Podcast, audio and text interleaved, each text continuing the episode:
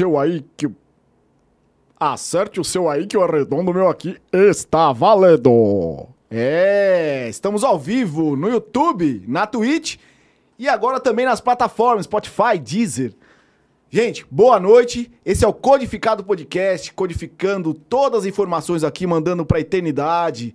E nossos convidados de hoje aqui, a nossa convidada de hoje, tá aqui, Elis Pedroso! Aê! Você viu que o apresentador é bom, né, Elis? É bom, Você já viu né? que vai ser, é. Vai ser ótima essa conversa. Eita conversa boa da moleza, hein? Gente, é isso aí. E pra começar, vou falar um pouquinho dos nossos parceiros, tá?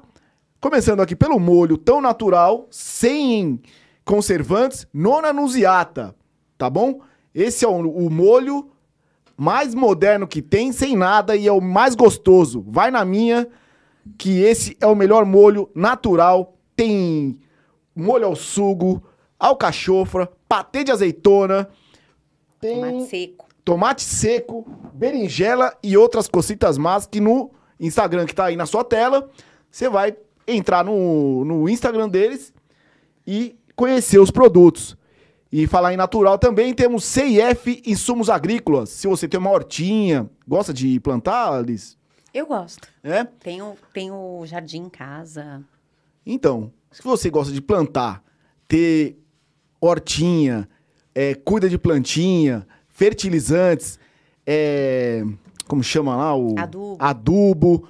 Tem também a. A terra eu não lembro como é que chama. Substrato. Substrato e CIF Insumos Agrícolas. Vai lá também, tá na sua tela. E você vai conhecer todos os produtos que eu conheço. O dono, Rui Dair, um abração pra você. E é isso aí, Codificado Podcast. O nosso Instagram também, arroba Codificado Podcast. Dá um cliquezinho aí.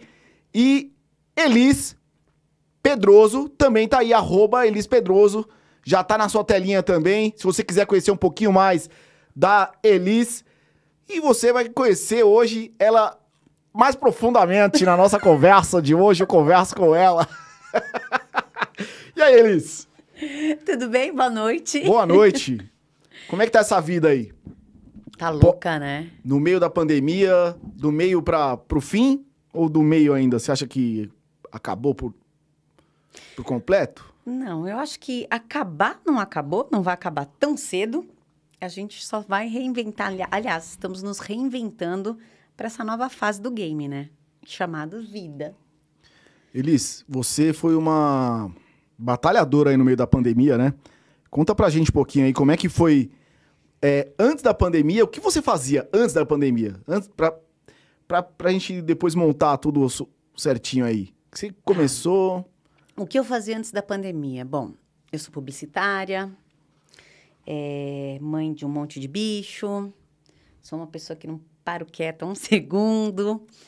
Quando veio essa história da pandemia, quando veio aquele anúncio tipo, ai, é possível que semana que vem vai parar tudo, eu fiquei enlouquecida. Eu falei, gente, não, tem, não vem. Virei pro meu chefe e falei, não vem com essa. O pessoal não quiser vir, eu vou vir. Tem esse negócio de ficar em casa. Tá louco? Aí, isso foi uma semana antes. Quando foi na quinta-feira, ele falou: É, não vai ter jeito. A partir de segunda-feira, eu vou dispensar todo mundo, todo mundo vai trabalhar de casa. Eu comecei a ter palpitação. Eu falei: Meu, eu vou ficar louca dentro de casa nessa coisa. Quer dizer, todo mundo ficou louco, né? Hoje, quase dois anos depois, a gente vê que o maior problema da humanidade é o quê? É a cabeça. Tá todo mundo xarope. E todo é mundo ficou meio pancada. Tá todo mundo meio pancada, né? Você parar pra pensar, um monte de gente ainda trancado dentro de casa ou saindo de dentro de casa. Chega uma hora que você. Sabe hamster na rodinha? É Sim. isso. E aí você pira o cabeção. Aí quando veio essa história de que, puta, não, vai ter que ficar em casa mesmo, eu falei, meu Deus do céu, o que, que eu vou fazer pra ocupar meu tempo? Porque no começo da pandemia era a gente ficar em casa, sem trabalho, porque parou tudo. E, e a cabeça a 200 por hora, né? Tipo, ai, tenho conta pra pagar, tenho isso, tenho aquilo. E aí eu fui arrumar o que fazer para ocupar o meu tempo. Eu tenho um grupo de amigos que a gente se reuniu pela primeira vez quando teve o estouro da barragem de Brumadinho.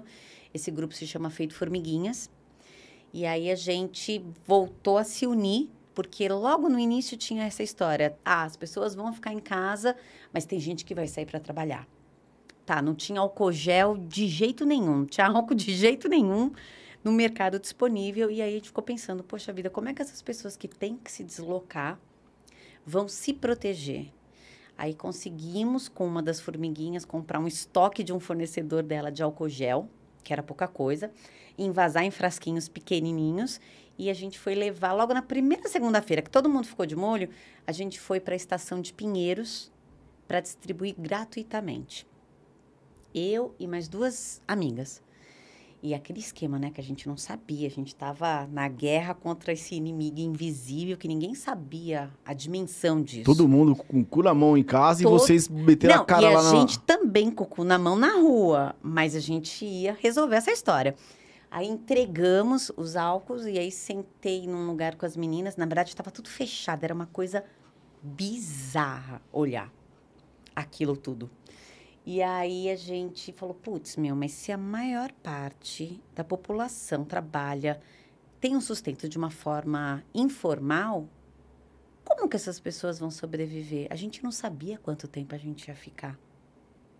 Aí foi a hora que, putz, meu, a gente precisa arrumar alimento para essas pessoas. Ah, vamos fazer uma campanha de cesta básica. Ah, vamos. Vamos arrecadar. Será que a gente consegue arrecadar mil? Aí um dos formigos virou e falou assim: ó, que você tá louca, mas a gente pode tentar. Um não a gente já tem. Aí começamos a campanha de cesta básica.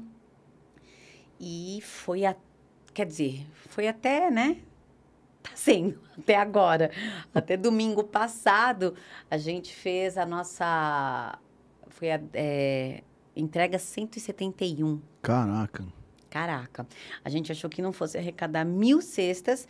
No dezembro, em dezembro do ano passado, a gente tinha arrecadado 13 mil, quase 13.500 cestas básicas.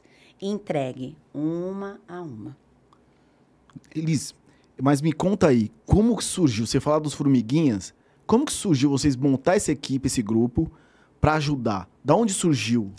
Na verdade, é assim, ó. Porque as pessoas também querem saber, porque tem muita gente que quer ajudar, só que fica perdido. Não sabe, tipo, cara, eu Verdade. queria ajudar, mas como é que, né? Qual é o caminho pra eu dar uma graninha, pra eu ajudar, tal. Por exemplo, eu até pensei hoje no YouTube colocar um QR Code aqui pra ajudar o feito, efeito formiguinhas. Feito formiguinhas. Feito formiguinhas. Só que, eu- se eu não me engano, o YouTube derruba enquanto não tiver o superchat. Se você Ah, colocar QR tá, Code, é verdade. entendeu? E aí eu falei, putz, cara, vai.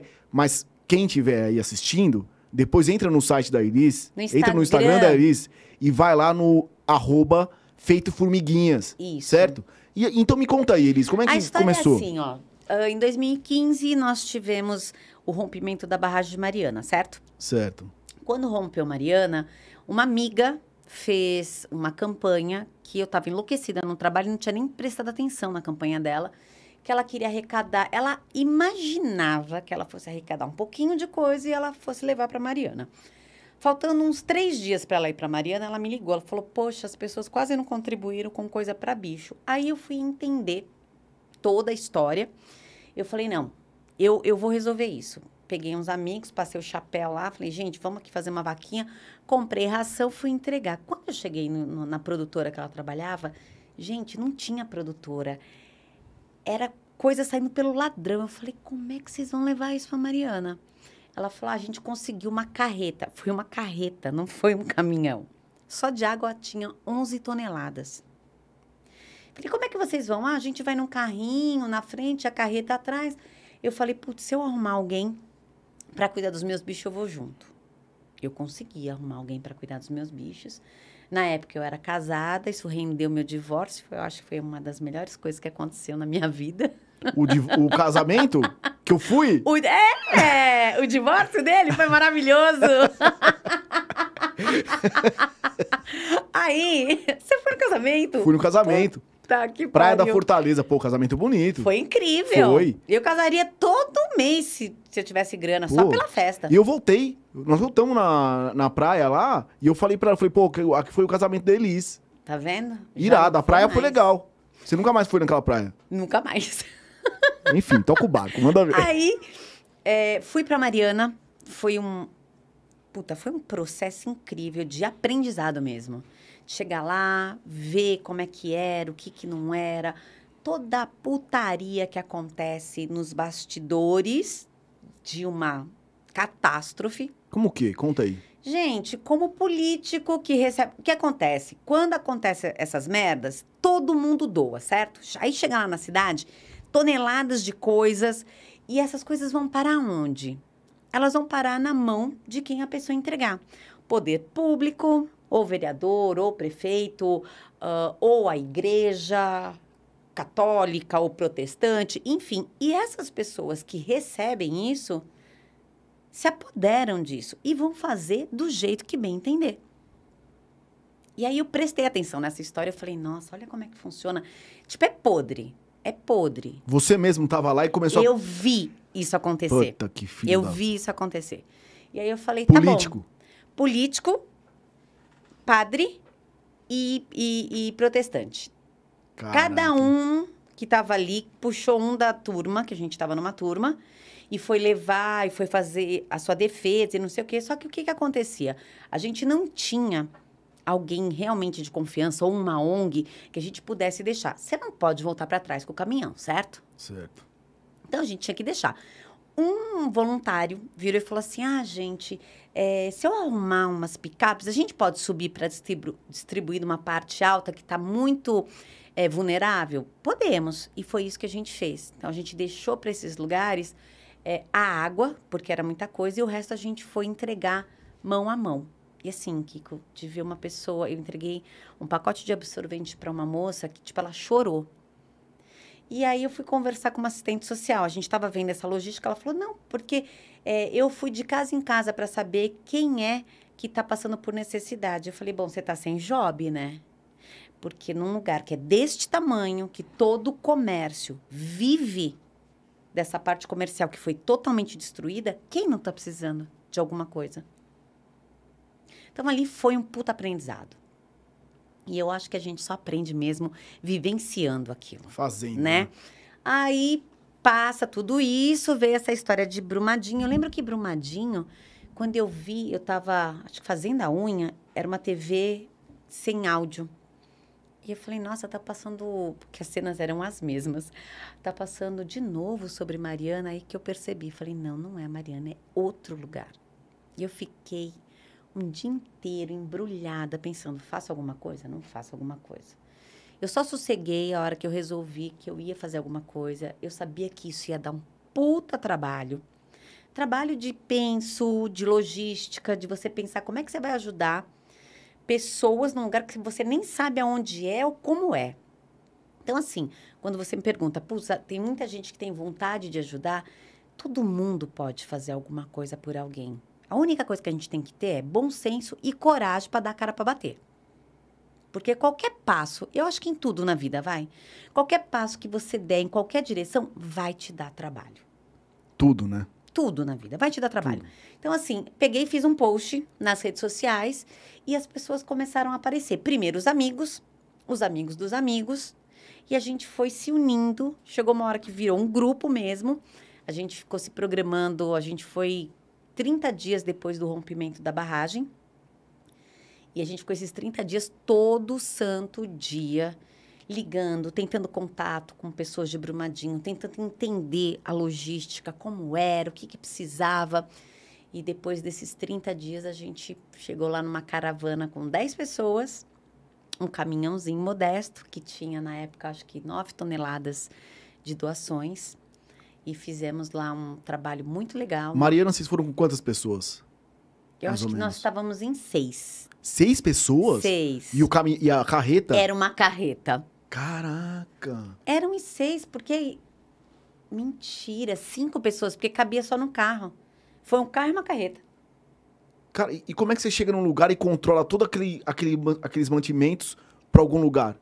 Que fim deu? Que fim deu, Mariana? Então, na verdade, Mariana, o que aconteceu? Mariana, como esse rapaz, que foi um voluntário, arrumou um- umas picapes. A gente não tinha muito alimento, a gente tinha muita água, a gente tinha roupa, era muita coisa dentro. Tudo que era para os animais, a gente entregou para uma ONG que estava cuidando dos animais. Então, a água foi a única coisa que a gente não viu o destino dado. O resto a gente mesmo entregou. E aí foi a, onde eu aprendi que é isso. É muito importante você chegar na ponta, você entregar na mão de quem de fato está precisando. Ou, minimamente, conhecer e confiar muito em quem você vai deixar para distribuir o que você está entregando. Pô, aí é, é complicado, né? É. Você vai saber a índole da pessoa que sofreu um negócio que você tem que ajudar. E como é que você vai chegar lá e falar, cara, você tem uma boa índole, então toma aqui 5 toneladas de alimento não perecível. É uma loucura isso. É uma loucura. Olha, Brumadinho teve, porque existe, inclusive tem um, um emprego que é esse: a pessoa é gerenciador de catástrofe, de logística de catástrofe, ou seja, é uma pessoa qualificada que ela normalmente ela não trabalha voluntariamente, ela é contratada pela prefeitura, por quem quer que seja, para poder cuidar dessas doações.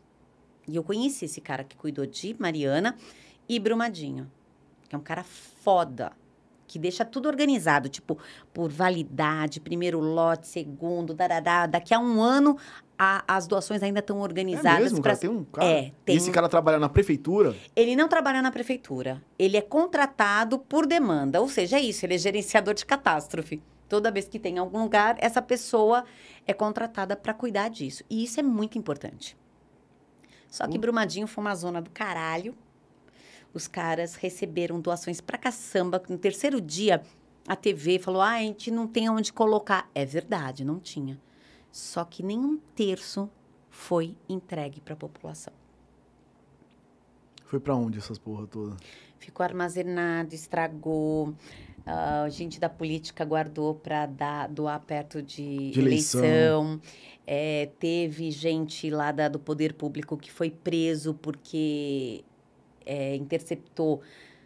Tipo, eu acho que a Nike deu um, doou não sei quantos mil pares de tênis e o cara pegou tudo e vendeu. Tipo, baixaria. Caraca, velho. E o pode? pior é que essa baixaria rola sempre em qualquer lugar. E não é só no Brasil, não, Eu tá? sei, eu sei. Então é, é, é assim, o, o ser humano é uma coisa que realmente. Eu, vi- eu vivenciei um pouquinho disso. Porque no recreio de férias, quando a prefeita, a gente teve aquela prefeita que fez um, um projeto chamado Recreio de Férias, era. A gente teve que fazer. Todos, a galera da educação física teve que fazer um workshop lá no Sesc. E eles mandaram. Você ia trabalhar com, com, com galera de periferia. Tá. E aí todos os clubes escola e eles iam recrutar os professores para ajudar, tal, beleza. Enfim. Todo mundo fez o workshop e foi lá, eu, no meu caso eu trabalhei no Butantã. Aí a lista era assim: é, sete mesas de ping-pong, não sei quantos pares de raquete, 10 bolas de basquete, 12 bolas de vôlei, é, 13 bolas de futebol de campo, é, oito pares de golzinho para fazer, Uhum. é, todinho de chocolate, ou a marca lá, é, vai, duas mil caixas, todinho de morango, não sei quantos, banana, X, enfim, só pra, né? Uma pequena lista. Uma pequena lista. Cara, quando chegou, não tinha nada. Bola de futebol de campo, que era 13, uma. Oito mesas de ping-pong, uma. Com um par de raquete, com uma bolinha. Tudo assim, tudo assim. É todinho, nojento. todinho, nesse calzinho lá, não tinha de chocolate. Era só de morango e o outro lá que, era, que ninguém queria. O chocolate sumiu. Pra criança de periferia. Olha só como os caras são, cara. É isso. Você imagina É isso, um caso é desse, É que é mais solto ainda. Não, e assim, é podre em todos os sentidos. Ah, enquanto a gente estava pesquisando o lugar para ficar com a equipe, um, né? A gente começou antes. Eu lembro de ligar em pousada, pousadinha, pousadinha. Ah, é 3 mil reais a diária. Eu teve um dia que eu tava tão puta que eu virei pra mulher e falei, querida, você não tá entendendo. Você não é um resort. Eu não tô saindo de férias. Eu tô tentando arrumar uma hospedagem para um grupo de voluntários que vai aí para ajudar a sua cidade que tá um caos. Tipo, a galera não tá nem aí. Foda-se a cidade. Foda-se. No umbigo é tá aqui. Exatamente. Então, assim, é... e é isso. De novo, a gente só aprende passando por tudo isso. Aí as, as formiguinhas, a gente foi duas vezes para Brumadinho, que foi muito legal. Primeira vez foram 10 pessoas, deze- era 9 toneladas de mantimento, a segunda vez foi com 90 dias. Que daí já tinha passado carnaval, a porra toda. Ninguém queria, ninguém nem ouvia falar mais de Brumadinho. E Brumadinho de lama até o teto. Brumadinho foi essa última, né? Foi a última. Aí a gente começou de novo a campanha, voltamos para lá com 20 pessoas e 13 toneladas de doações. E nesse mesmo esquema, entrega mão a mão. Eu lembro que o motorista do caminhão era um senhor muito figura. Quando ele viu, porque nosso grupo ele é predominantemente feminino. Tem alguns meninos incríveis, os formigos são incríveis, mas é muito pouco perto da mulherada que tem. E aí esse senhor viu a gente, mas descarregando, mesmo, tipo caminhoneira, sabe? Tirando as coisas do carro, do, do ca- carro, do caminhão, descendo. Ele falou, moça, eu posso filmar? Nunca vi tanta mulher bonita trabalhando desse jeito. Por que, Elis? Por que você acha que tem mais mulher do que homem? Cara, eu acho que porque mulher é mais coração, mulher consegue fazer mais coisas ao mesmo tempo. Se você parar para pensar, é, eu vou- dizer pelo feito formiguinhas, todas as pessoas que compõem esse grupo trabalham. Então a gente já tem uma vida louca, descabelada, é, monte, monte de gente tem filhos e aí tem que cuidar de filhos e aí tem que se dedicar minimamente, porque senão uma coisa não acontece. Então, assim, não sei te dizer. É, um, é o feeling que eu É, tenho, tá? Eu acho que que mulher consegue dar conta de muitas coisas ao mesmo Mãe, tempo. né? Por isso que é mãe. É isso. E tem essa coisa do coração. Então, os nossos formigos têm muita alma feminina também. É, mas é que meio se sensibili- sensibiliza ali, né, com as mulheres. Porque o cara mesmo não tá muito, né? Ele acha que, meu, cada um com seus problemas e foda-se. Eu posso te dizer uma coisa maluca que a gente, assim, a gente presenciou nas comunidades. A gente presenciou, não, a gente presencia nas comunidades. É, a gente chega sempre através de uma liderança, certo? Menino, quando é líder homem, a gente já sabe que vai dar merda. É desorganizada, é uma zona, a pessoa é atrapalhada. Eu falo, ai, senhor. Mulher, elas são impecáveis. Eu não tô aqui, eu sou feminista, mas não tô puxando a sardinha, a brasa pra minha sardinha, não. É impressionante. Homem acho que é mais operacional, braçal, né? É isso. Homem é mais der pra ele é, carregar a caixa, é uma isso. desgraça, carrega que é uma beleza. Trocar pneu, né? Botou ele pra pensar, ele já fica kikiki, kiki, kikiki. Gente. É, e a mulherada não, a mulherada sai, filho, aos berros. Em cinco minutos a confusão tá toda resolvida. Eu olho e falo, ai, que orgulho. Eu só, eu só não concordo muito com esse negócio de homem não consegue fazer duas coisas ao mesmo tempo. Peraí, não fala não, deixa eu beber água primeiro. Você consegue fazer? Fala aí agora com a boca cheia d'água. Não dá, não dá, cara. Não dá. É difícil. Vocês são, vocês são, cara, vocês fazem 10 coisas. Mãe, né? A mãe tá ali e fala, cara, tá cuidando de filho, tá fazendo comida, tá ligando pra não sei quem, né? Respondendo e-mail. É, É, é. isso. Sei É lá. isso. Cada um, cada ser Sim. humaninho, cada espécie com a sua peculiaridade. Eu Sim, acho sim, que claro. a mulher tem essa maluquice É. toda. Então a gente tem um grupo que é realmente predominantemente feminino. É, a gente fala que é pré-requisito ser maluco para fazer parte do formigueiro. Sabe? Domingo, alguém falou, gente, por que, que a gente nunca vai conhecer ninguém normal? Só tem formiga doida. É que eu, eu acho que pra você ter uma atitude dessa, você tem que ser mais, né? Mais, mais linha de frente, né? Galerinha que trabalha nesse, nesse Tem. caso tem que ser linha de frente. Tem que Tem. bater no peito e falar, meu, vamos aí. Kiko, é muito louco. Assim, cada ser humano reage de um jeito, tá?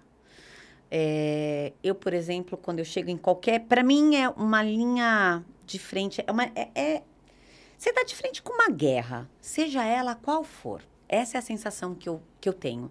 Você tá ali no meio do tiroteio. É, eu fico.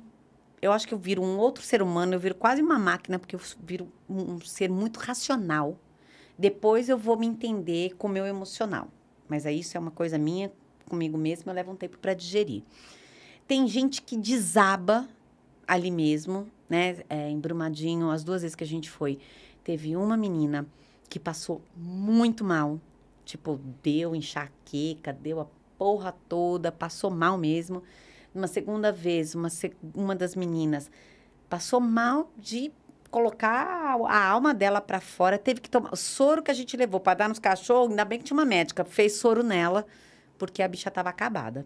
Então, isso tudo é a coisa do emocional, é tudo que a gente não está preparado. Ou, sei lá, às vezes eu falo, a empatia é uma coisa tão maluca, como é que você pode se colocar num lugar do outro se você nem sabe que aquilo existe? Que aquilo é possível de existir. É. Então, assim, cada comunidade que a gente entra é, é uma história, é um baque. é- Outro dia a gente, a gente acaba elegendo, ah, essa daqui realmente é a mais vulnerável. E aí, você- meses depois, você descobre uma que você fala, meu, a gente, eu coloquei até, a gente tem no, no Instagram o vídeo de uma garotinha, que a gente estava lá envelopando a casa dela, e, e a fotógrafa estava filmando ela e fez uma pergunta inocente para uma criança. O que você gostaria de ter na sua casa? Aí a garotinha olha bem para a cara dela e fala: uma privada. Aí ela, "Hum, é, oi? É, não, porque a gente faz xixi no balde. Ela falou, tá, e o que mais você gostaria de ter na sua casa?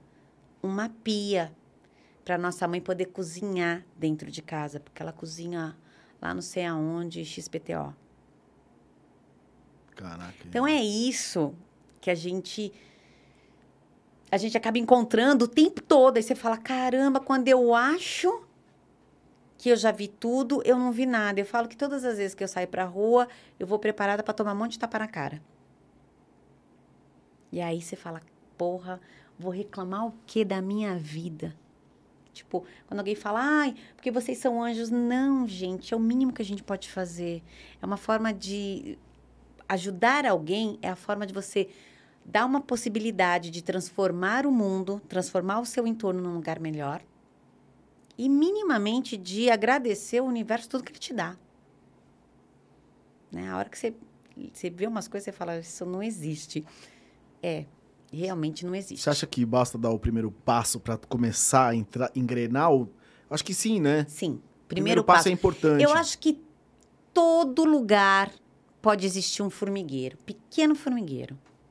É isso. Você começa ao seu entorno, ah, perto da, alguém da sua família ou alguém do seu bairro e a coisa vai crescendo e é contagiante isso. Né? A gente na verdade toma aquela picadinha e não abre mais mão. É muito, assim, faz muito sentido isso. Pra vida.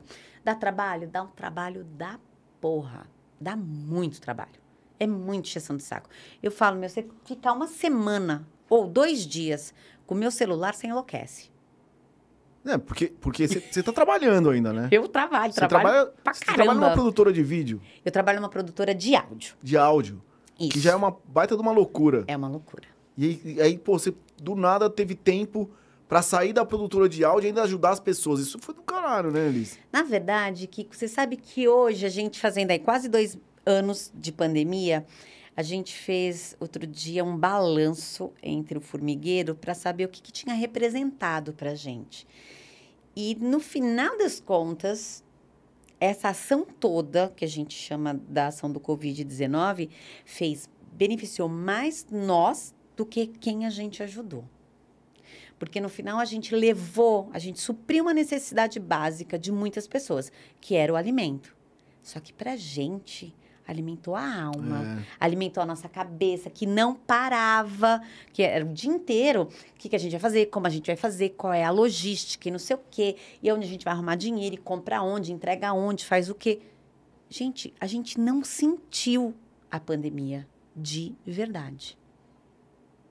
Que coisa louca, né? A cara? gente traçou ali, ó, É, um- e uma estradinha, a gente foi embora, que a gente não olhou pra trás. Fora aprendizado, né? O dia a dia ali, você fala, Incrível. cara, chegando em casa e fala, porra, velho, né? Nasceu mais uma folhinha aqui do galho, né? É isso, é? é muito bom. Eu recomendo pra todo mundo, tente uma única vez. Vai lá, por experiência. Vai ser voluntário de alguma coisa, É, alguma depois- coisa que você tenha Mas- afinidade. Mas a gente vai falar mais disso, Elisa, ainda, porque eu quero, eu, eu tenho uma pergunta pra te fazer. Falando em pergunta, o pessoal que tá assistindo aí, É, podem fazer perguntas, tá, pra Elisa agora. E não esqueçam, gente, de se inscrever no canal pra ajudar a gente, que tá subindo devagarzinho também aí. É, Elis, pra que que, pra que que envelopa a, a casa das pessoas? No caso dos barracos, né? Tá. Eu cheguei a ver lá no No Instagram. Instagram. Esse projeto a gente chama ele de caixas protetoras. O projeto é o seguinte: ele tem três pilares, que os três têm a mesma importância, o mesmo peso e a mesma medida, tá? Primeiro que é a reutilização da embalagem Tetra Pak, sabe? Aquela caixinha de leite, de suco, lá, lá, lá, que a gente, mesmo quando separa e coloca no reciclado, não quer dizer que ela vai ser reciclada. É um material super difícil de reciclar. Então, assim, É mesmo? de tudo que vai para o reciclado, só 3% de fato é reciclado. E o resto? O resto vai para lixo comum. Não tem o que fazer. Porque você tem lá é, papel, papelão, né? É, alumínio e você tem plástico, tudo prensado junto. Então é muito difícil você desmembrar isso. Quando ela é reciclada, ela é maravilhosa. Ela vira igual madeirite e Uhum. também telha, que é um material absurdamente térmico. É Entendi, muito legal. entendi. Só que ainda, pelo menos no Brasil, isso é um processo pequeno, de uma produção pequena, e, consequentemente, isso deve custar um pouquinho mais caro.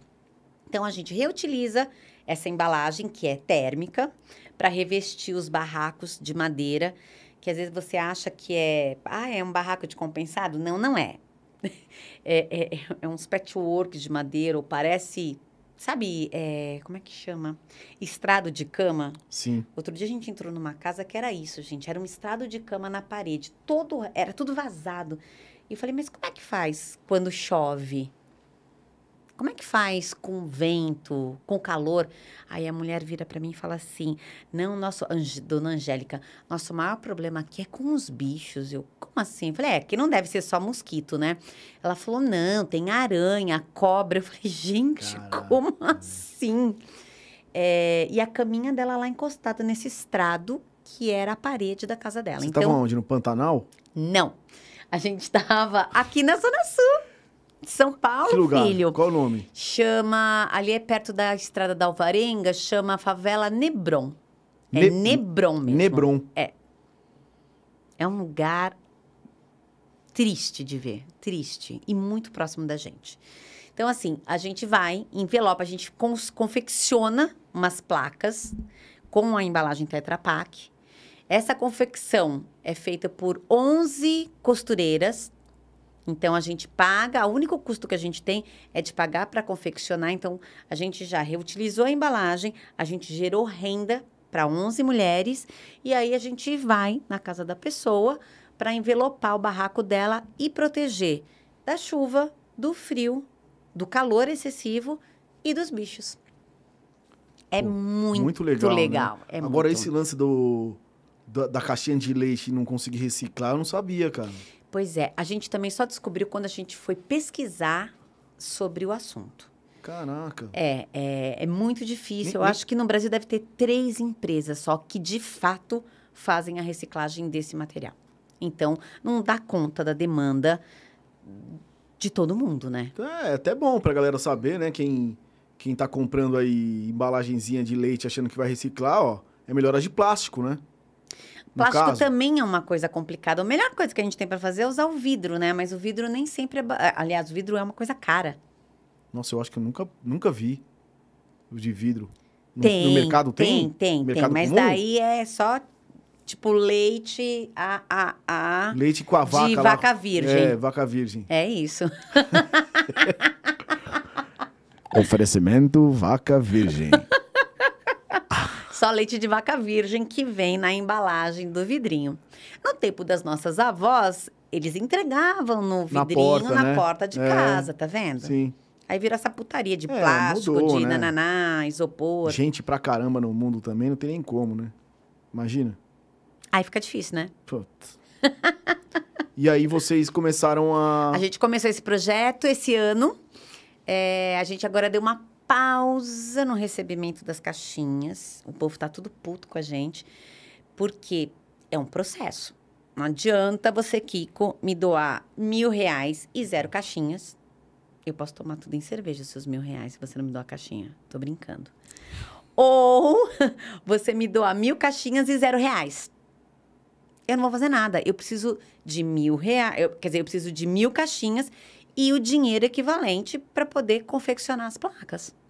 Vocês contratam uma empresa para fazer isso? Não, são três coletivos de costureiras. São mulheres da periferia, é, que tem lá o coletivo delas para conseguir costurar e sustentar a família delas, entendeu? E na Entendi. pandemia, essas mulheres ficaram paradas. E aí a gente foi, foi difícil achar. É, a gente achou o coletivo, então a gente paga para elas. A gente já gerou de renda é, do projeto, acho que uns 35 mil reais. Aí dividindo entre essas 11 mulheres. Que é tão importante quanto você Porra. proteger o barraco, você gera renda, você reutiliza a bendita da caixinha. É muito bacana. A gente ama o projeto. É, Aliás, ó, domingo eu vou, vou instalar. Você podia ir lá de, de voluntário. Domingo Preciso agora? muito de, de É? meninos para ajudar, porque é com um grampeador de tapeceiro. É, eu vi os caras grampeando. É mesmo, cara? É, pô, eu, eu faço essa, hein? Vira e mexe, a gente precisa de meninas. Ah. pra- Ca- só- é só esse domingo? É, não, vai ter outro no, no final do mês também. Eu vou no do final do mês. Tá. Tá? Porque esse domingo. Feriado você vai viajar, né? É, mas eu vou, eu vou pra uma boa causa. é, pra você descansar o seu corpinho. Vai surfar, filho? Não, eu vou. Caraca, é Entendi. verdade. Mas eu vou. Eu tô, eu vou. Eu tô prometendo aqui, eu vou mesmo, cara. Eu tô Eu vou precisando. cobrar. Tô precisando. Minha alma tá precisando disso. Podia ser agora, né? Que tá bem defasado, porque o mundo vai viajar. Vai chover, você tá ligado? Boa noite. Bom, gente, esse foi o Codificado Podcast. Liz, valeu, obrigado. Vai chover, Tá meu, morando, não bicho. sou Tá eu. morando o Olha rolê. lá. Bom, você já sabe, né? Chover, sair de Lara, casa. Olha aí, ó, na previsão Sair do de tempo. casa embaixo daquela puta pancada de chuva. Já, puta filha da puta. Elis. Macumbeira. Meu, mas eu vou, sério. Eu É vi. muito legal. Aí esses caras que vão, é uma galera que você chama, Sim. quem que fornece o grampeador, tudo. Isso é nós. Ah, e a gente tem o vocês. nosso, nosso equipamentinho lá, que é o mínimo que a gente pode fazer, né? E você tem que também ter o controle disso, fazer manutenção. É um Deus nos acuda. E vou te prometer, eu vou e vou levar mais cinco vagabundos junto comigo. Ah, isso é muito Vou, bom. A gente vou. precisa de bastante vagabundo levar, com força levar, pra trabalhar. Vou levar os negros aí que estão sem fazer nada, enchendo o saco. Ótimo. Vou, vou, vou mesmo, vou. cobrar. Vou levar os caras! Preparem-se, meninos, vocês É. serão convocados. Vão, vão ser convocados! Isso aí! Ai, Kiki! Foda, eu tava com Não, saudade precisa. de você. Caralho, velho. Na boa, Você né? sabe que você foi a única pessoa na face da Terra que, por um período um pouquinho maior, realmente me fez malhar? É mesmo? Depois disso, eu só pago a academia. Você você nunca mais voltou, cara? Nunca mais. Caramba, isso. Nunca mais. Caramba. E é engraçado, né? Eu não consigo. Olha que coisa louca. A gente tá falando aqui de gente que faz. Você, pô, de verdade, não é pagando um sapo, não. Você é foda, cara. Meu, quem, quem entrar no Instagram da Elis, vai lá no arroba feito formiguinhas, que pancada que vocês levam lá, cara. Porque desde o começo da pandemia, eu acho que antes até, você tava postando já, não tava? Sim, sim, sim, sim. Eu tô vendo vocês mobilizando. Foi toda desde essa- Brumadinho. toda essa história aí. Cara, você com um alquinho no meio do metrô, entregando álcool gel pra galera, é isso? Isso. Na estação. Pô, cara, sem preguiça nenhuma, tra- trabalhando, mas na hora de se cuidar também não quer porra nenhuma, né, Elis? Puta que pariu. Será que- meu, será que não você se doa muito pro outro sei. lado, é isso? Não Você acha? sei, não sei, não sei. É? Eu tenho uma preguiça muito. Na verdade, não. Você sabe que sou uma pessoa esforçada. Quando eu Sim, me sim. ponho pra fazer, vou lá, faço. O lance é fazer eu me mover até fazer a coisa. For- Fora os bichos, né? Quantos, quantos cachorrinhos você tem? Você tá?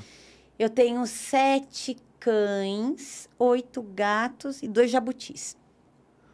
Sete cães, oito gatos, dois jabutis. Tô louca pra ter um carneiro.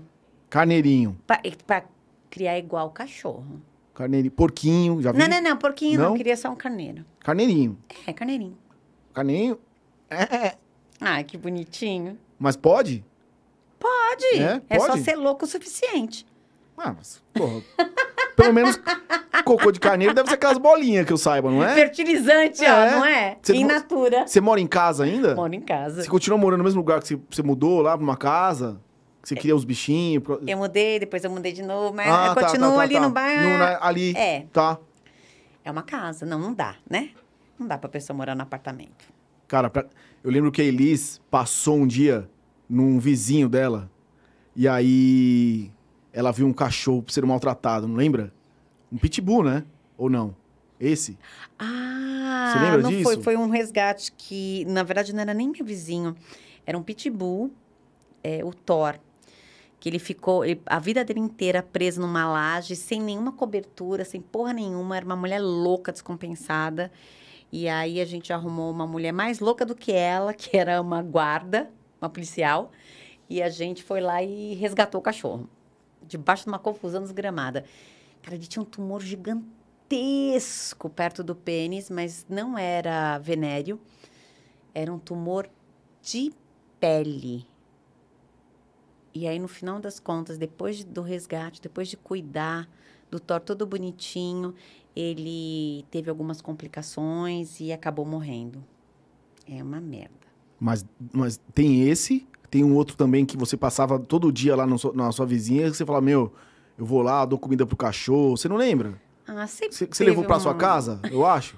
Você leva os, os bichos pra sua casa ainda? Faz tempo que eu não É? levo. Não leva? O, o- o problema... Mentira! A Maria tá aqui e fala assim: Eu fui recente, né, Maria? Ah, ela foi, ela foi recente. ela veio de um estouro de um canil clandestino. Caraca. E o, e o pincher, os pincher que você tinha? Tá lá. Eu vejo às vezes postando uns pequenininhos. É, agora minha casa virou casa de sete anões. Só tem cachorrinho? Mentira! Tem uma bebezona que adora, que é uma Pete, filhote de seis meses, que tá me deixando louca. Elis, ó, eu acho que tem umas perguntinhas aqui. Só Eita. dar, só dar um toque aqui na galera que, que entrou aqui um pouquinho mais junto com a Maria. gente. Manda um Lambejos pras Laura, Léo pessoas. Teixeira, Lucas Nunes, Monteiro, boa noite. É, Jefferson Azevedo, pô, meu pai tá aí hoje. Codificortes também. É, tem uma perguntinha aqui, Elis. Vamos lá. Qual é, então, a forma mais segura de ajudarmos? Com doação ou com presença? As duas coisas Pergunta podem ser bem, bem seguras. Ah, doar para quem você conhece realmente é uma forma, inclusive, de você cobrar da pessoa. Cadê, né? É, estar presente é muito importante.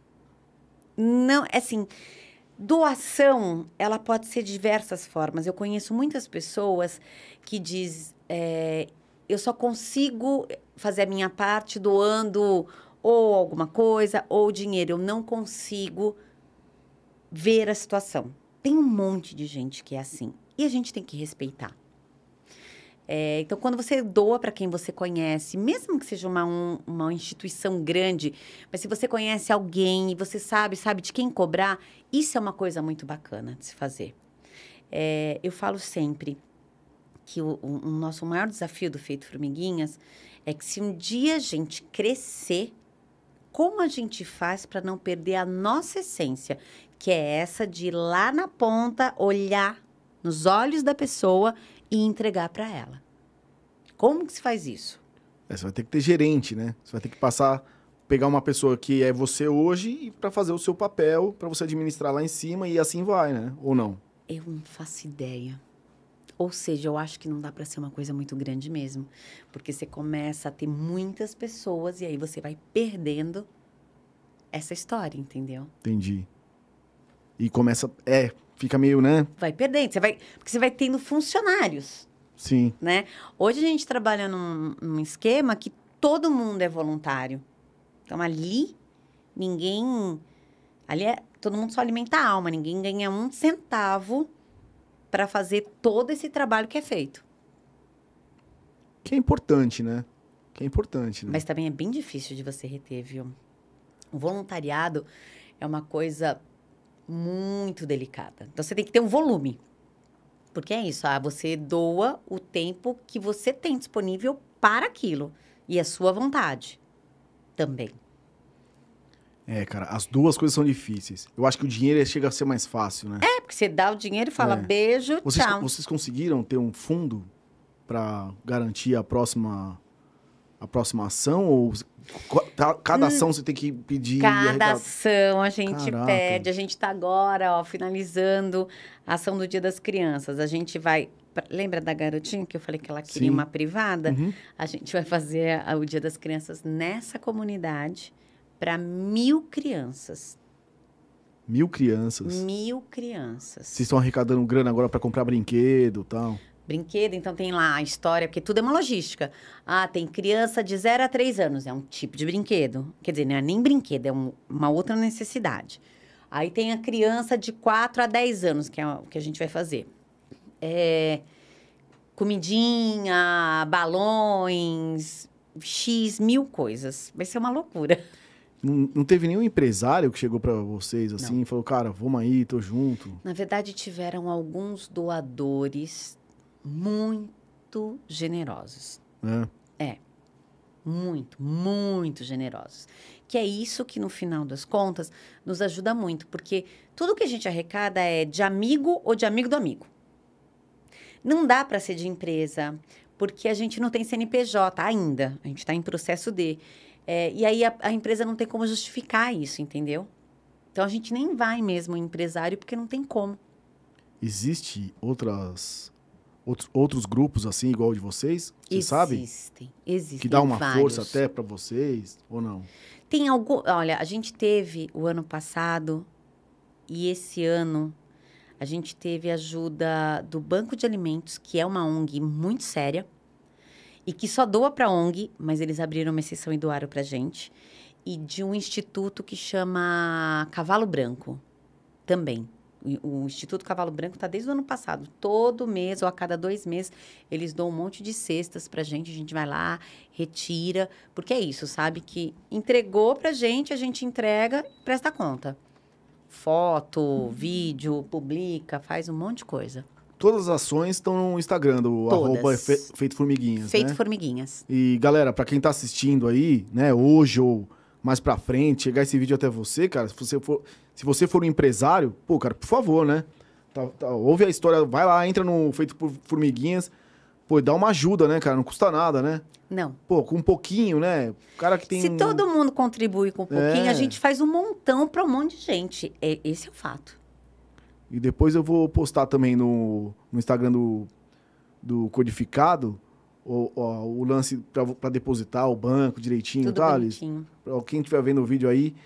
É, Jefferson. Azevedo, boa noite, legal demais. Toda forma de ser tem um significado. Então vale muito, parabéns. Codificotes. Elis, vocês já vivenciaram casos de doenças transmissíveis em lugares sem saneamento básico? Como lidar nesses casos? Saneamento básico. Gente, uma grande parcela da população de São Paulo vive sem nenhum saneamento básico. Nenhum. Esse lugar que eu falei, de novo, vou falar dessa menininha que é uma coisa impressionante. Se tem mil crianças, tem muitas famílias, certo? Tudo que eles fazem, independente de ter um vaso sanitário ou não, vai diretamente para o córrego que está embaixo da- dos barracos deles. Eles vivem naquilo, eles respiram aquilo todos os dias. As pessoas têm doenças de pele, você olha, é visível, o pé. é, tem umas fotos que são tão chocantes. Tem um, um barraco que a gente foi envelopar, que é, é sério. O chão era igual isso aqui, ó. Essa madeira. Aqui, um puta de um buraco, outro. Que uma vez a proprietária caiu dentro do córrego do próprio barraco dela. É surreal. É Cara, que surreal. impressionante. E às vezes eu pergunto, eu- outro dia eu estava perguntando para a liderança, eu falei, gente, se eu tivesse uma lâmpada mágica e aparecesse um gênio, eu não ia saber qual seria o meu primeiro pedido para começar a organizar aquilo. Porque vai muito além. E aí você fala, eu falei, gente, cadê o poder público? Cadê as pessoas para enxergar qual- o que, que tem que ser feito aqui? As pessoas não podem morar aqui, essas pessoas têm que ser retiradas daqui e morar em outro lugar. Por que, que ninguém faz alguma coisa? Porque são seres invisíveis, tá? Sim. São seres invisíveis. Inclusive, uma das coisas que a gente faz é sempre ir atrás das comunidades que são invisíveis. E é uma grande, é uma grande maioria. É, praticamente a maioria, né? Uma grande maioria. Tá todo mundo cagando. O cara aparece lá só no dia da eleição, né? Pra ganhar um voto, faz aquela brincadeira, dá uma camiseta, É caramba, né? ridículo. E é isso, saneamento básico não tem. Eu acho que, sei lá, dessas 170 e poucas comunidades que a gente visitou, eu acho que três a gente viu minimamente organizado. Que então tinha esgoto, ou estava sendo implantado, tinha rede elétrica, sabe? As pessoas. Três. Se foi isso, foi muito. O resto, meu amigo, é isso. As pessoas vivem em cima. Ó, não vai longe. Não tem Avenida Água Espraiada? Sim. Que a gente tá ali, pertinho do Morumbi, pertinho ali do shopping, darará. A Água Espraiada tem uma, uma extensão gigante dentro do córrego, mesmo, que tá ali escondidinho, que a favela só vai mudando de nome. Tem ali o Vietnã, Beira Rio, nananã. São casas feitas, são palafitas dentro do córrego, atrás da Roberto Marinho. Logo aqui, né? Logo aqui. E você nem vê. Você passa, você não consegue enxergar ela. Os caras colocaram um muro na frente. Não é que colocaram um muro, porque no final das contas são é, as ruas é, residenciais acabam terminando nessa faixa aonde virou o córrego. Então, quando você olha, você vê ruas normais, as casas, e lá no final disso tudo tem esse. Mas é uma faixa gigantesca. Vocês chegaram a fazer ação lá A já? gente faz é? ação. Direto. Na Beira Rio, no Vietnã. O Vietnã, o nome é perfeito. É mesmo? É. Que o lugar é, é isso. Uma guerrilha aquilo. É muito triste. Caraca, hein, Liz? Você já pensou em virar política já? Deus me Entrar? livre. Não? Deus me livre. Por quê? Eu não, não acredito na política. Eu acho que assim, se tivesse, se existisse uma política limpa, que na verdade é isso que precisa, né? Uma política limpa eh, faria muito sentido, mas tem muita gente que tem boa intenção e que a hora que entra, você entra dentro de um esquema que já está tudo bagunçado. Então, ou você participa daquele esquema, ou você nem se aproxima. Não dá. Mas a política precisava de gente assim, né? Mas Porque, querendo ou não, pra você, por exemplo, você faz uma célulazinha, arrecada pouquinho, pô, um cara conseguiria muito mais, né? Sim. Conseguiria Muito. mover muito mais. Gente, a gente vive num país rico, pelo amor de Deus. Muita grana. Pelo um amor monte de Deus. A gente paga tanta coisa. E a hora que você vê a vida miserável que as pessoas vivem, você fala, como assim? É inadmissível isso. Tá- é aí? inadmissível. Não, Tá tranquilo? tá tudo bem. Já foi convidada já pra ser política? Não, entrar? Nunca? Não, É? não. Inclusive, a gente brinca, é, brinca não, eu falo muito sério, a gente não se mete com política, a gente não se mete com religião, a gente é, tem que ser muito neutro, tem que ser muito a coluna do meio, e é isso, é tipo, vamos fazer o bem sem olhar quem e, e não querendo nada em troca. Nada em troca. Que complica, né? Mexe nessa hora Não aí. faz sentido. Não faz sentido. A gente foi fazer uma entrega agora recentemente, que depois, da, no meio da entrega, eu percebi o cunho, que tinha ali um cunho disfarçado político. E eu falei, bom, aqui eu não tenho nada para fazer. Eu vim, eu a gente vai entregar, lá, lá, lá, lá, lá. A hora que eu fui embora, a- conversa dentro do carro de todos, todo mundo percebeu a mesma coisa. Aí o cara escreveu um textão gigante. Ah, lá, lá, lá, lá, lá, lá. Puta, meu, tomou uma invertida. Falei, amiga, é isso. Quando a parte boa é que a gente vai, quando é bacana, a gente volta. Quando a gente vê que vai contra os nossos princípios, a gente não se vê mais. É simples assim. É mesmo? É. Aparecem uns caras, tipo, no meio de vocês lá pra falar, porra, agora eu vou botar minha cara aqui. Que com uma vez, um cara de pau, que eu nem sei quem era esse bendito desse cara, a gente foi fazer uma entrega. E aí tinha lá os voluntários, que sempre tem o seu, da comunidade, enfim, todo mundo querendo ajudar. E esse cara era todo solícito. subiu no caminhão para ajudar os meninos do caminhão, que a gente estava entregando as cestas e não sei o quê. No dia seguinte, eu vejo umas fotos. Um dos, dos meninos do Feito Formiguinhas aceitou o cara no Facebook e aí ele curtiu alguma coisa e apareceu para mim. Falei, pera, eu conheço isso aqui. Essa aqui foi a ação de ontem. Quem é esse cara? Aí eu comecei a ver, aí vi umas cenas de drone. E eu falei, meu, que porra é essa? O que tá acontecendo aqui? Mentira. Juro por Deus. O que que tá acontecendo aqui? aí mandei pra líder, que é uma pessoa incrível. Eu falei, Elisângela, minha xará. Falei, quem é essa pessoa? E aí escrevi, falei, meu amigo, como se ele tivesse feito ação.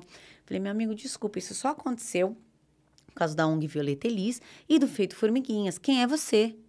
Ele deu uma resposta dissimulada, aí fui atrás da líder, ela falou, não se preocupa, que em menos de 10 minutos, se ele não retificar, ele vai tirar a postagem. Ele retirou. Semana seguinte, tô num outro lugar da Zona Sul entregando cesta, aparece uma moça, ela sai, o cara volta, que tava com ela, volta. Eu sou o cara da postagem. Falei, oi? Aí, não, porque você entendeu errado, aí começou a. pá, pá, pá. Eu falei, eu não entendi nada errado, você que tá muito equivocado. Aliás, eu tenho uma pergunta para te fazer. O que, que você tá fazendo aqui? O cara era candidato, mas ele não se elegeu, né? E ele ficava, gente, de ação em ação, fazendo foto, fazendo não sei o quê para dizer que era ele. puta. Que nojento, que escroto. Fazendo filmagem de drone em cima do caminhão. Ele fez. A gente não viu a filmagem de drone. Ele ah, contratou alguém que filmou a comunidade inteira. Filho de uma mãe. Depois disso, todas as fotos do Feito Formiguinhas tem lá o nome do fotógrafo, a marca d'água com o nome do fotógrafo e arroba Feito Formiguinhas. Cara, tá vendo? Isso que é foda, né? Meu, puta. É nojento. É, filho da puta por tudo quanto é lado, né? Gente, dentro da própria comunidade tem gente. Lembra da história do auxílio emergencial? Lembro. É um perrengue. Foi um perrengue para um monte de gente se cadastrar naquela merda, certo? Não, quanto mais fugir do cara, pior, né?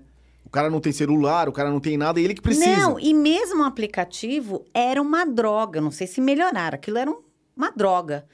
E aí as pessoas. Ah, gente, o Caixa Tem no começo tinha fila virtual. Não sei se você chegou a entrar. Caixa tem? Hum, O aplicativo da Caixa. Da Caixa? Você faz tudo pelo celular. Fila virtual. Você entra e falava assim: ah, tem uma hora e não sei quanto de fila virtual. Que- que- onde você já viu isso, fila virtual, meu pra, amigo? pra pegar o Pra você auxílio. conseguir entrar e se cadastrar. Ruim, né? Péssimo. E aí, as pessoas, imagina, a pessoa que tá ali, correndo atrás do rabo dela, mal sabe escrever o nome dela, tem que acessar tudo aquilo e não entender nada daquilo. Muitas vezes desistia. Na comunidade sempre tinha um espertinho que falava: Não, eu faço pra você, cobro 50 reais. Porra, meu amigo, como é que você vai cobrar 50 reais de quem não tem nada? Que pariu. Kiko, esses lugares absurdamente vulneráveis que a gente conhece, tem gente que mora de aluguel. Eu acredito. Aluguel. Paga aluguel pro, pro cara, pro dono dos barracos. De um barraco em cima de um córrego que não tem nem banheiro. Nem um buraco. É muito surreal. Vocês têm contato? Eu, eu te perguntar isso. É, quando você chega numa comunidade, você não, não tromba com os caras assim, não? Pô, aqui, ó, eu que mando, o negócio funciona desse não, jeito. graças a Deus a gente já chega, antes de, de chegar, né? Tem a Paola, é, é a Formiga Master que faz todo esse contato, que conversa exaustivamente com essa pessoa. Então, assim, a, a pessoa, ela recebe um link que ela se cadastra e o líder da comunidade nem sempre é o, li, é o líder do tráfico, tá? Nem sempre. É uma pessoa que realmente está ali e faz a social, o trabalho social dentro da comunidade, e ele é quem que, que conversa com essas frentes. Então, a gente nem tem esse contato. A gente tem contato sempre com o líder social da comunidade. Até agora, a gente, sei lá, a gente nunca cruzou ainda uma pessoa sem vergonha. Só gente bacana. E é isso. Quando a gente percebe que tem alguma malandragem ali, a gente vai uma vez, entrega. Como a gente entrega na mão das pessoas, tá tudo certo. E a gente volta e acaba arriscando a listinha, entendeu? Qual que é o maior empecilho de vocês hoje? Do Feito Formiguinhas? Qual que é, o, o- a, assim, a coisa mais chata que toda vez você fala, cara, Pedir dinheiro, né, meu amigo? é esse? Esse é. É. o, esse é o processo. Que pensa, você vira um pedinte. O tempo inteiro a gente tá pedindo, porque não sana. Né? Muito, né? Outro dia me colocaram num grupo é, de senhoras muito respeitáveis e senhoras muito bem de vida. E a finalidade do grupo era esse: ajudar. E aí, outro dia, uma já foi reclamar para uma delas, tipo, ai, não, mas cada hora tá pedindo uma coisa. Aí a pessoa falou: então você tá no grupo errado, minha amiga, porque o grupo é para isso mesmo É pra ajudar. é para ajudar. As pessoas reclamam, né? É, é Reclamam. foda, né, cara? Porque todo mundo Eu sei que é chato também, né? é. Mas é isso. Se a gente não fizer esse papel, quem é que vai fazer? E vocês estão com o pior papel, né? Que é o chato de ficar pedindo, botar a cara, né? Pedir. Não, a gente pede, a gente tem que fazer a coisa acontecer. Primeiro você ouve. É muito importante, tá? Aliás, fica a dica. Para qualquer coisa que você for fazer, uma ação, uma ajuda, a primeira coisa que a gente tem que fazer é ouvir o que de fato aquela pessoa, ou aquele grupo, ou aquela comunidade necessita. E a partir daí, você vai se movimentar. Não é o que você acha que vai fazer o bem, é o que de fato eles vão dizer o que precisa. E existe uma diferença gigantesca em cima disso. Eu vou te dizer, o projeto Caixas Protetoras, ao meu ver, é incrível. Para algumas pessoas não é. Tem gente que mora lá no barraco cheio de buraco e não aceita colocar a caixinha na parede dele. Porque caixinha? Mil motivos. Você sabe que. E eu respeito. Outro dia teve uma moça que ela tinha se inscrito e aí depois ela mudou de ideia. Quando ela viu a gente instalando, ela foi para a líder e falou: Ai, eu, eu tô com vergonha porque meu barraco tá muito bagunçado. Aí a gente falou: Mas esse é o seu problema? Aí ela falou: É. Eu falei: Mas, gente, a gente vai tirar tudo do lugar, a gente vai fazer uma bagunça no seu barraco para poder instalar. Aí vocês não vão reparar mesmo? Não. Porque, Kiko, você tá entrando na intimidade da pessoa. Você Você pensa que a gente vira o barraco da pessoa de ponta cabeça. Para conseguir espaço, que muitas vezes não tem, para forrar a E- parede. E, vai um pouco da dignidade ali, né, cara? Todo, Tudo. todo ser humano tem, né, Elis? Tudo. As pessoas não sabem disso, né? Que tem alguém ali que, né? A gente sempre conversa antes, que é isso, a gente está entrando na intimidade. A pessoa está abrindo a vida dela, o pouco que ela tem. Então a gente tem que entrar com muito respeito, com muito amor. A gente precisa tomar cuidado com o pouco que tem. Que, tipo, às vezes você fala, ai, a escadinha não é suficiente, eu vou subir aqui em cima desse, dessa cama ou desse não sei o quê para conseguir alcançar. Mas você tem que ter certeza se aquilo vai te aguentar. Porque você não pode quebrar o mínimo que aquela pessoa tem. Então, assim, é super. É, é uma experiência. Putz, acontece de você chegar Incrível. num, num barraco desse e falar, cara, eu vou ter que voltar pra ajudar essa pessoa ou não. Você fala, meu, Isso fudeu. acontece. Isso Já acontece. aconteceu com a você de gente, falar, meu, eu preciso essa, voltar e dar um liquidificador pra essa, essa mulher. menina da privada, a gente vai voltar na casa dela para saber o que, que a gente consegue fazer por ela. Tem um. O Feito Formiguinhas está em vias de fato de concluir a construção de uma casa no Morro da Mandioca, que fica aqui em Interlagos, que é uma família de quatro pessoas que vivem de uma forma Escrota. Que eu não sei nem te dizer, não consigo definir. Nem de bicho é, né? Porque o bicho selvagem, ele vive num lugar, né? Selvagem Sim. dele. Sim. E a mãe dessa família, apesar de super jovem, ela tá com câncer nos ossos, que já tem metástase por tudo quanto é lugar, enfim. Nossa. Então a gente iniciou essa obra no começo do ano e agora ela tá finalizando e a gente vai entregar uma casa para essa família. Então é de vez em quando toca e aí é, é complicado, né? Porque você fala, puta, a gente vê isso em todos os lugares. Aí você fala, mas qual é o fator determinante? Por que, que esse aqui sim e aquele não? Não sei te explicar. É o que de fato toca. Sempre vai ter alguma coisa que você vai prestar atenção naquilo e fala, putz. E estando lá, né? Diferente, né? Não, estando lá é outra história. É. Putz, cara, Olha, por mais- cheiro e Por mais que a gente. É, que os fotógrafos conseguem ser. As fotos dos, da- da- da- do Mário, da Marina, da Paola, de todos os nossos fotógrafos, é uma coisa muito tocante. Mas nada se compara quando você está em loco. eu, eu acredito. Não tem comparação. Acredito, mas nunca fui. Preciso ir. Como é que você se sente, cara, quando você chega na tua casa, abre um portão com uma chave, acabou de sair de um lugar desse e você fala, cara, eu não mereço isso? Na verdade, eu acho que não é nenhuma questão de merecimento. Eu, a, a- todas as vezes que eu volto para casa, ou que eu ligo meu chuveiro, vou tomar um banho, deito na minha cama para dormir, eu agradeço muito, mas muito. Eu acho que não é um fator de mérito, é isso, é tipo gratidão, porque eu tenho isso. É, e ainda mais, eu acho que eu sou muito grata em ter, inclusive, essa coisa de poder dividir com as pessoas ou poder ser útil para as pessoas. Eu acho do caralho poder ser útil. Que é isso. Pô, e vocês são muito, né? Úteis. É demais, né, É cara? muito legal você poder ser útil. Puta, ai, pô, o que, que eu posso fazer por você? Ah, é isso, aquilo. Às vezes é umas coisas meio absurdas. Você fala, ah, tá, fala aqui com a minha mão. Mas tem um monte de coisa que você fala, poxa, dá pra gente ajudar, dá pra gente resolver. A gente sempre conhece alguém, a gente sempre vai, sabe, dá- dá-se um jeito. Na pandemia, na pandemia, vocês começaram com as ações de álcool em gel, né? Foi o álcool em gel a primeira coisa. Depois foi cesta básica. Aí teve um momento que pegou mesmo. A gente entregava a cesta básica e marmitex para os moradores de rua, no centro. E, e como é que vocês, vocês fizeram com o lance do, dos valores do álcool? Que subiu, né? Álcool virou. Então é que o álcool cachaça. a gente conseguiu só no começo mesmo, que foi isso. Não tinha mais álcool em gel. E aí a Julie tem uma clínica veterinária. E aí ela conseguiu com o fornecedor dela, que nem era o, o, o business dele, a coisa do álcool, então ele tinha lá uma remessa, a gente comprou tudo.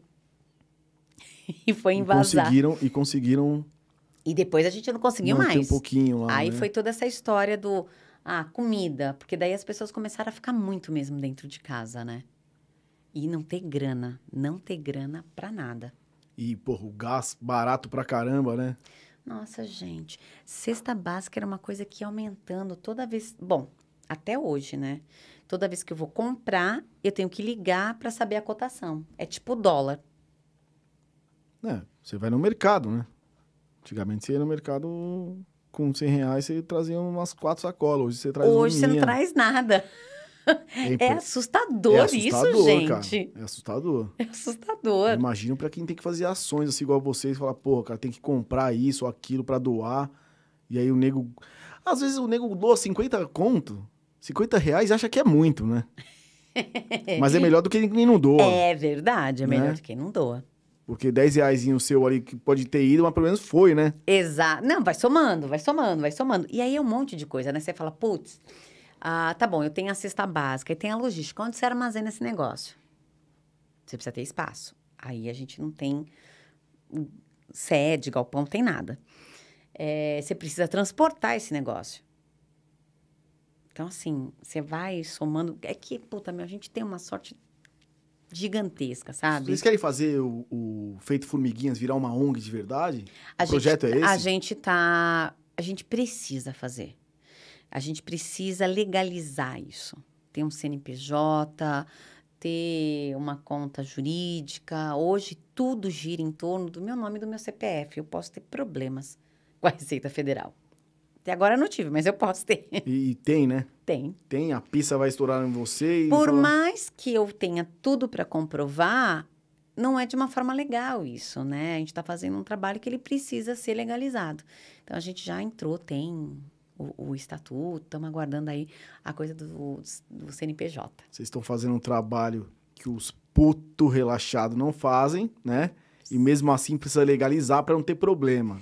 Porque tá aí uma coisa que a fiscalização funciona. Fiscalização adora pentelhar ONG. Você tem uma ideia? Contabilidade, escritório de contabilidade do terceiro setor cobra mais caro, porque é muita chatice. Não paga imposto, né? Então fica ali, ó.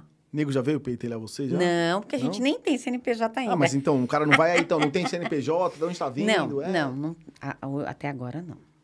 Espero isso, que isso não aconteça. É, Elis, é isso aí, cara. Teve uma vez um retardado na rede social que veio encher meu saco. Que, tipo, o quanto era idôneo, que nananana. Ai, foi uma discussão, que daí o povo começou a entrar no meio da conversa, virou uma maluquice. Uma maluquice. Mas a gente tem tudo bonitinho, tudo contabilizado, tudo que entra, tudo que sai. É tudo bonitinho. Então você já tem já a próxima ação de vocês, já tem um lugar já direitinho. Já. Quem quiser ajudar, então. A gente tem cronograma até novembro. Dezembro ainda preciso fe- fechar. Quem quiser colocar a mão na massa, qual que é o caminho? Ir lá Gente- ajudar vocês, pregar, ajudar. Entra no Instagram, manda um direct no Instagram e a gente vai responder. Provavelmente essa pessoa vai acabar pegando o meu WhatsApp e vai entrar em contato comigo. Sou eu que converso, que seleciono, ah, vai, não vai, quando vai ser. É, E é muito. eu- antes a gente era bem fechado para o voluntariado. Porque é isso, uma pessoa que não sabe o que está fazendo, ou não sabe como ela vai se portar, às vezes ela chega lá, ao invés de ajudar, ela atrapalha. Porque não dá para você chegar num lugar e começar a chorar, né, gente? Né. Não dá. Então, tem gente que não Mas sabe. tem gente assim, né? Tem, tem gente que. Porque a pessoa realmente não sabe como é que ela vai reagir. E muitas vezes é um soco no seu estômago.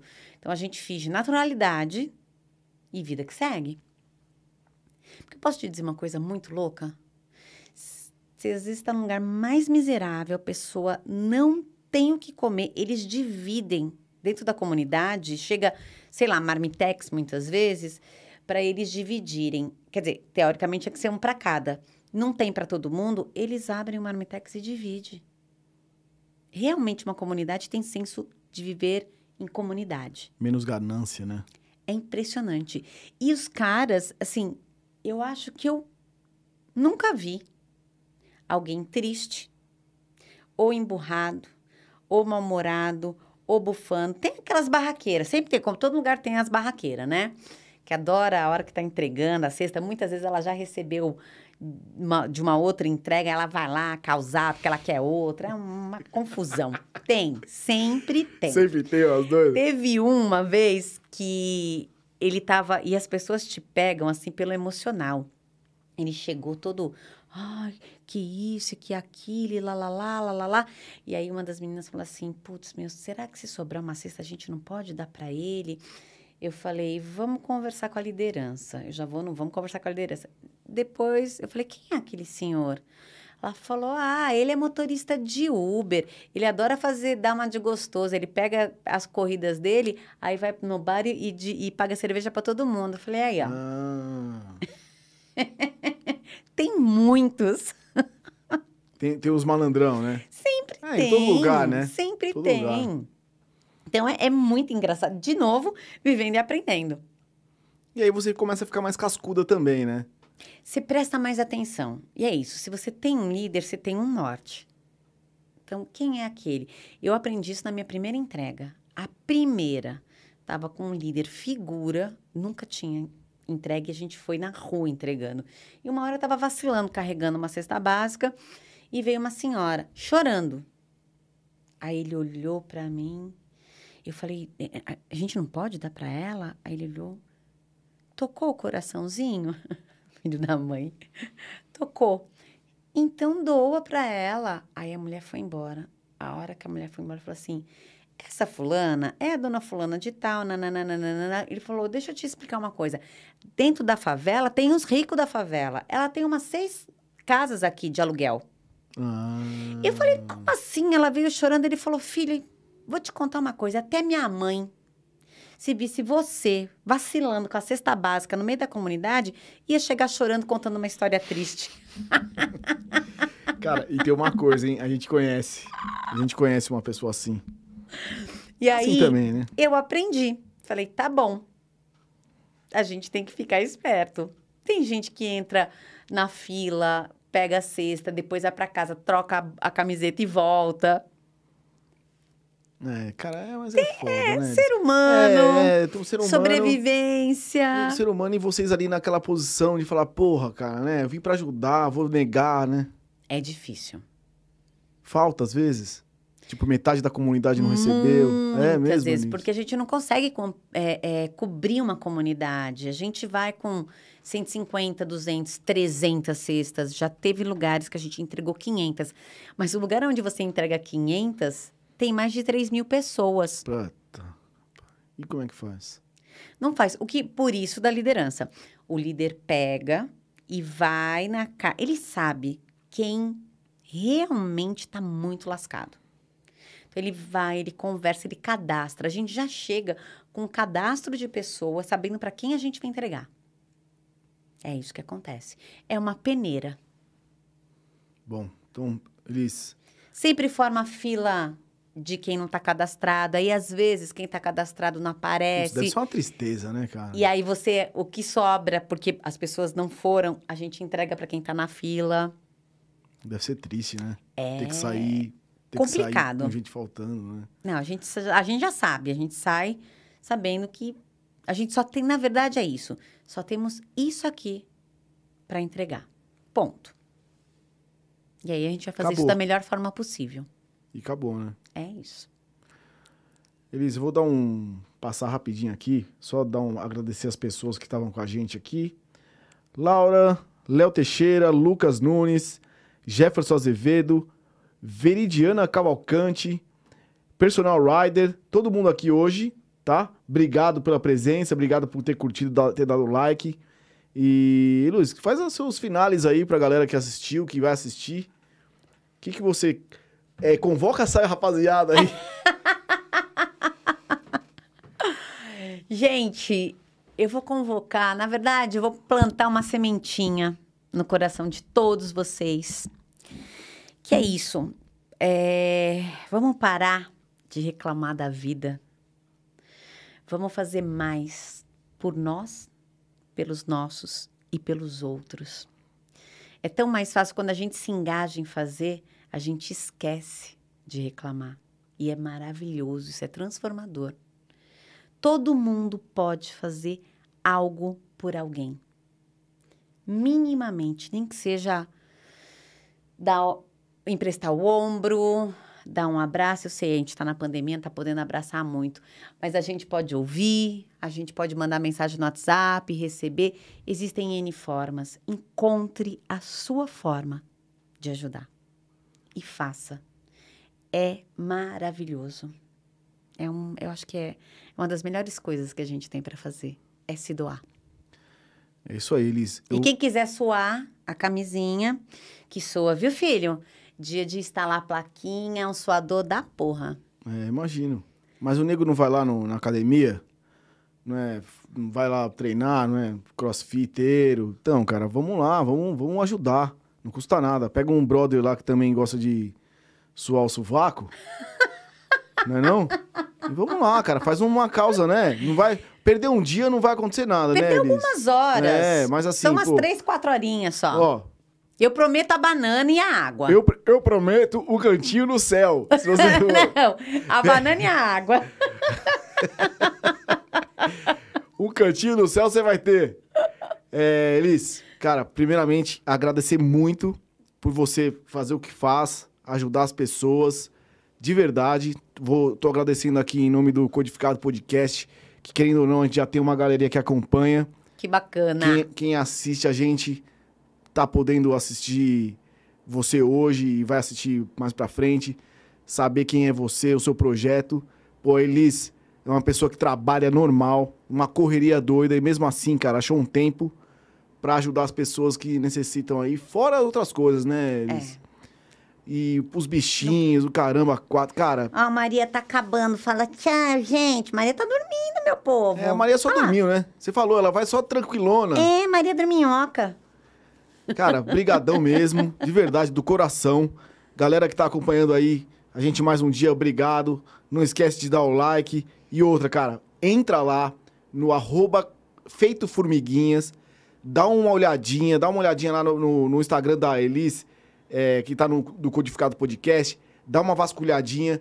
Quem quiser ajudar e, e tiver aí assistindo ou for assistir, manda um, joinha pra gente no Instagram, que a gente faz um mutirão aí pra ajudar a Elis. Baby, muito bacana o seu projeto. Codificados tem a vida longa. É, cara, a nossa pegada é essa, Elis, sabe? Começamos agora, mas a gente chegar num momento que a gente consiga mobilizar uma galera pra fazer esse tipo de coisa. A gente traz gente aqui, cara, que a gente aprende. Todo Sim. mundo, todo mundo que vem aqui, eu não sou ninguém, cara. Eu venho aqui, eu só ouço e finjo que sei alguma coisa. mas a gente, mas eu vou aprendendo e é verdade, cara, assim, além de trazer, né, é, ter uma certa diversidade, cara, hoje a gente aprendeu muito e assim, né, aprendeu de verdade com quem faz, né? Porque você, cara, nessa pandemia ajudou pra caramba. Tá ajudando desde de quando você comentou lá. E isso é muito importante, cara, porque essa sementinha, com certeza você tá plantando. Hoje, com certeza você botou na minha cabeça que eu vou ajudar. Não vou nesse domingo, mas eu vou no próximo lá que você falou. De verdade. Vou chamar uma galera. Eu tô tranquila, eu vou te cobrar. Ó, tô, tô prometendo aqui de verdade, cara. Obrigado mesmo, Elis, por é, perder esse tempinho com a gente hoje nessa terça-feira. Com esse tempo de bosta lá fora. que com certeza no final de semana vai fazer aquele baita solzinho gostoso, neném. Vai chover e você ainda vai me xingar, tá tudo certo. Gente, Codificado Podcast nas plataformas, tá? Stream a partir de hoje, é, ao, ao vivo todas as terças e quintas no YouTube e na Twitch. Obrigado por todo mundo estar acompanhando a gente aí e, aumentando o número de inscritos. E a gente vai, cara, chegar lá. Elis, brigadão de novo. Eu que agradeço o convite, a oportunidade. E é isso, galera.